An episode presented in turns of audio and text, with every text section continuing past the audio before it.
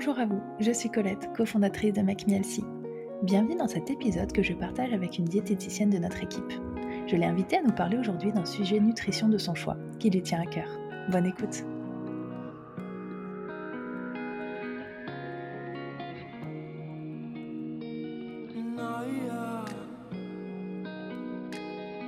Bonjour à tous et bienvenue dans ce nouvel épisode du podcast où j'accueille aujourd'hui notre diététicienne Marie. Hello Marie Hello Colette Alors aujourd'hui, tu vas nous parler d'un sujet qui concerne le fait de faire des écarts avec des grands guillemets.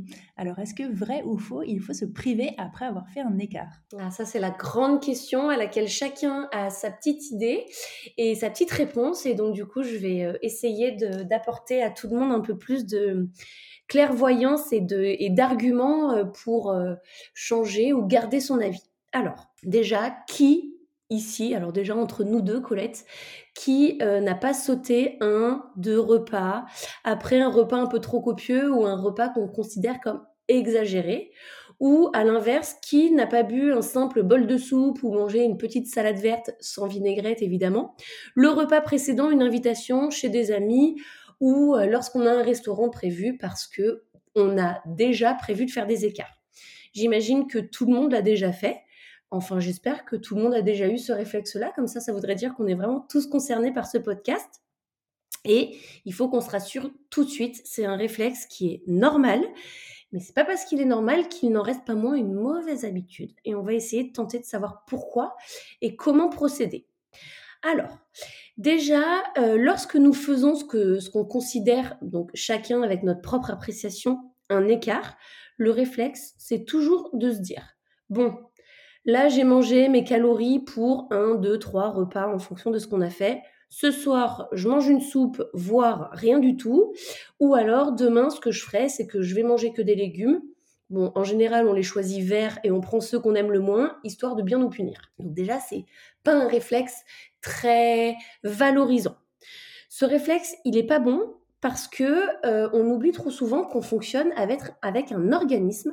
Et je vais vous expliquer euh, du coup comment ça se passe. Au quotidien, on a une alimentation plus ou moins équilibrée, plus ou moins réglée, plus ou moins régulée.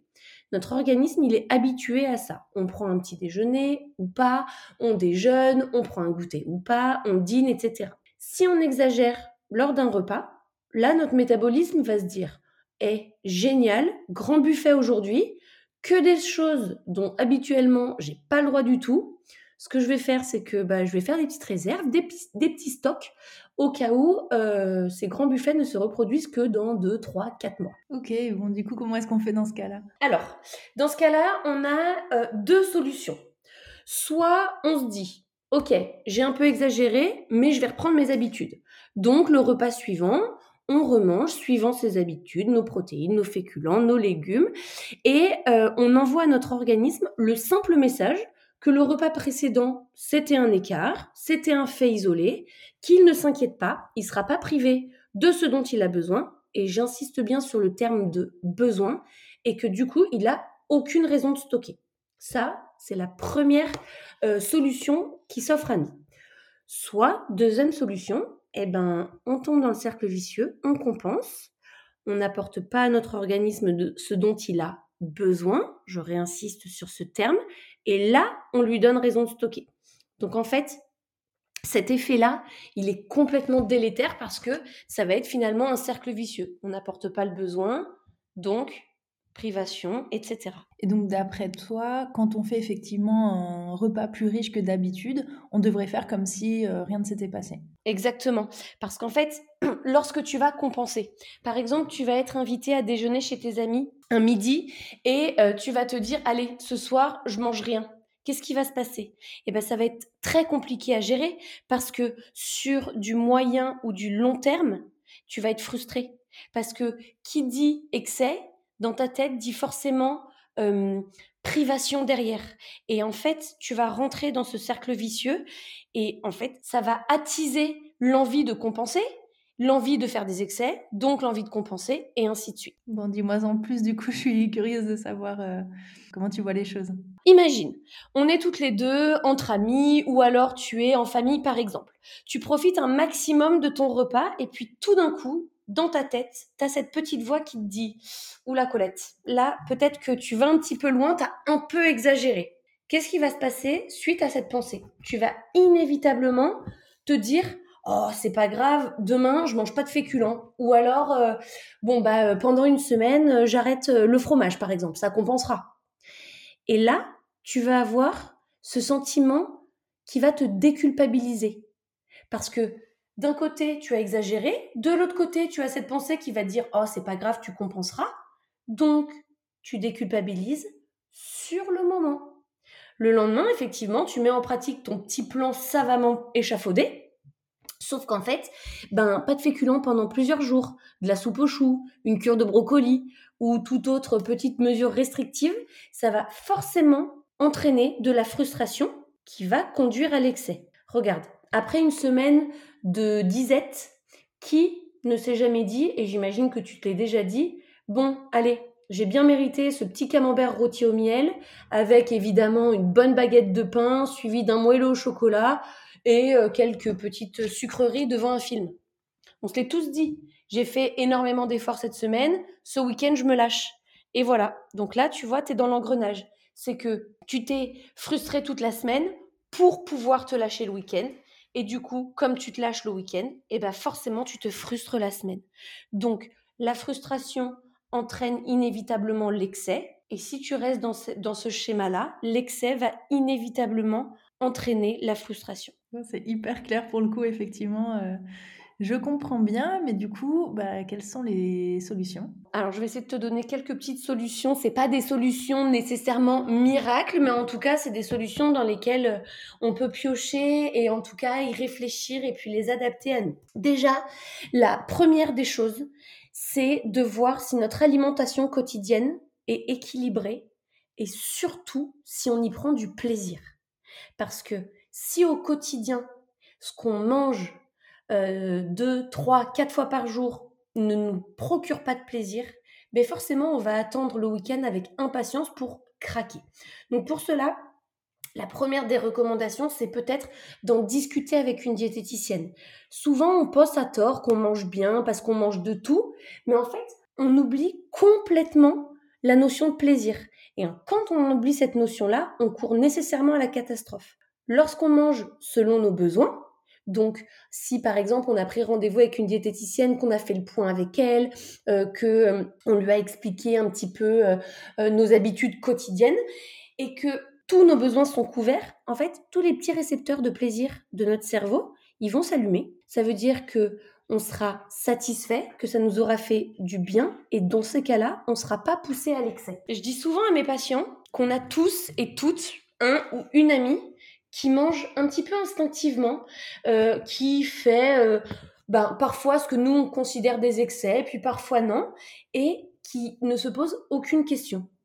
Cet ami, il mange un peu ce qu'il veut, ce qu'elle veut, quand elle veut, euh, sans compenser quoi que ce soit. Donc ça peut très bien être, je te dis n'importe quoi, un, gros plat de pâtes au restaurant le midi. Et pour autant, eh ben, à 4 heures, cet ami-là va quand même prendre un goûter.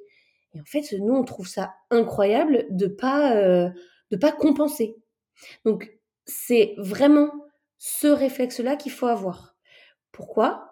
Parce que du coup, il n'est pas dans un cercle vicieux. Il s'écoute. S'il a envie de manger un plat de pâtes un midi et que à 4 heures, il sait que ça lui fait du bien d'avoir sa collation, il ne va pas sauter sa collation parce qu'il a mangé un plat de pâtes. Bon, très bien, moi ça me va. du coup, comment est-ce qu'on fait, euh, ou en tout cas, comment est-ce que fait cet ami pour euh, ne pas compenser? Mais en fait, il n'en a simplement pas besoin. Il n'en a pas besoin parce que, comme je l'expliquais juste avant, c'est un ami qui mange ce qu'il veut, quand il veut, sans se poser de questions. Alors, pour lui, c'est instinctif. On est bien d'accord que il va pas, euh, il va pas se dire euh, tiens, je vais manger aujourd'hui que des choses hyper sucrées, que des choses hyper salées, que des choses euh, très industrielles. Non, il va simplement s'écouter et il va surtout varier son alimentation au quotidien. Donc du coup, comme il va se faire plaisir au quotidien, qui varie, que chaque jour il a son petit carreau de chocolat avec son café par exemple à midi, euh, sa collation avec euh, sa purée de cacahuètes euh, qui lui fait super plaisir, il va pas attendre avec impatience le week-end ou les vacances pour se faire plaisir, chose qu'on entend tous les jours en tant que diététicienne ou encore faire son cheat meal. Ça, c'est une expression hyper euh, utilisée parce qu'en fait, il se fait plaisir au quotidien. Donc, toi, ça t'est jamais arrivé d'avoir hyper envie d'une pâtisserie, mais vraiment l'envie soudaine qui sort de nulle part, alors que t'as pas véritablement faim, mais tu te dis, oh, je mangerais bien une religieuse au café, par exemple. Et si tu te poses deux minutes pour savoir ce qui se passe, pourquoi est-ce que tout d'un coup, euh, entre deux rendez-vous, tu as envie de manger une religieuse, si tu te poses les bonnes questions, tu vas te rendre compte peut-être que tes derniers repas, ils étaient peut-être un peu fades, un peu redondants, tu as mangé plusieurs repas de suite la même chose, ou alors euh, tu as mangé rapidement parce que euh, tu avais plein de rendez-vous. Et en fait, ce schéma-là, le fait de ne pas varier ton alimentation, de manger vite parce que tu ne prends pas le temps, euh, de pas te cuisiner des bons petits plats qui te font plaisir, ça va forcément frustrer ton cerveau. Et en fait, tu vas avoir des envies soudaines, comme ça, qui sortent de nulle part, et qui vont forcément te pousser soit à l'excès, soit à la frustration. Donc la clé, le, le secret de notre ami qui mange ce qu'il veut, quand il veut, où il veut, sans se prendre la tête et sans nécessairement prendre de poids ou que ça ait un impact sur son physique, c'est vraiment qu'il prend du plaisir à chaque repas. Mais tellement, tu vois, euh, j'ai pris conscience de plein de choses euh, dans ton discours là et c'est fou que même après euh, six ans déjà enfin j'ai changé mon alimentation depuis plus de six ans, mais je veux dire, McMielsi existe depuis plus de six ans, donc je suis dans, le bain depuis un moment. J'avais jamais remarqué qu'effectivement, quand j'ai des envies de choses un peu différentes, un peu plus grasses, un peu euh, voilà plus sucrées ou autres, c'est qu'en fait euh, j'ai mangé la même salade pendant trois jours ou euh, que j'adore, hein, mais je l'ai juste mangé parce que j'en avais fait une grande quantité ou, ou, voilà le même type de légumes plusieurs jours d'affilée. Effectivement, je pense que la variété aide effectivement. Euh, ça ne veut pas dire qu'on ne prend pas de plaisir sur, euh, sur le moment, mais qu'en fait, euh, on a besoin d'autre chose. Donc, écoute, Marie, merci pour ces conseils et j'espère que ça aidera bah, des personnes qui nous ont écoutés aujourd'hui et qui se rendront peut-être compte qu'effectivement, il y a des petites adaptations qu'on peut faire dans son alimentation au quotidien qui permettent bah, juste d'éviter ces cercles vicieux et, d'avoir quelque chose d'un peu plus serein sur le long terme et, de se sentir mieux dans ses baskets. Donc merci beaucoup, c'était hyper intéressant. Je remercie Marie et merci à toutes les personnes qui nous ont écoutés aujourd'hui. Je vous souhaite une très bonne journée et à bientôt. Au revoir. À bientôt.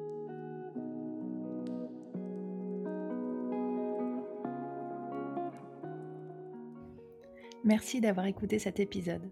Si vous souhaitez en savoir plus sur nos programmes ou commencer votre rééquilibrage alimentaire, je vous invite à visiter notre site internet makemehealthy.fr. Si vous souhaitez accéder à nos recettes Healthy et d'autres fonctionnalités utiles comme votre planning de recettes ou vos listes de courses, vous pouvez installer notre application disponible sur tous les stores. Enfin, pour être inspiré et motivé au quotidien, rendez-vous sur nos réseaux sociaux Instagram, Facebook et TikTok. À très bientôt.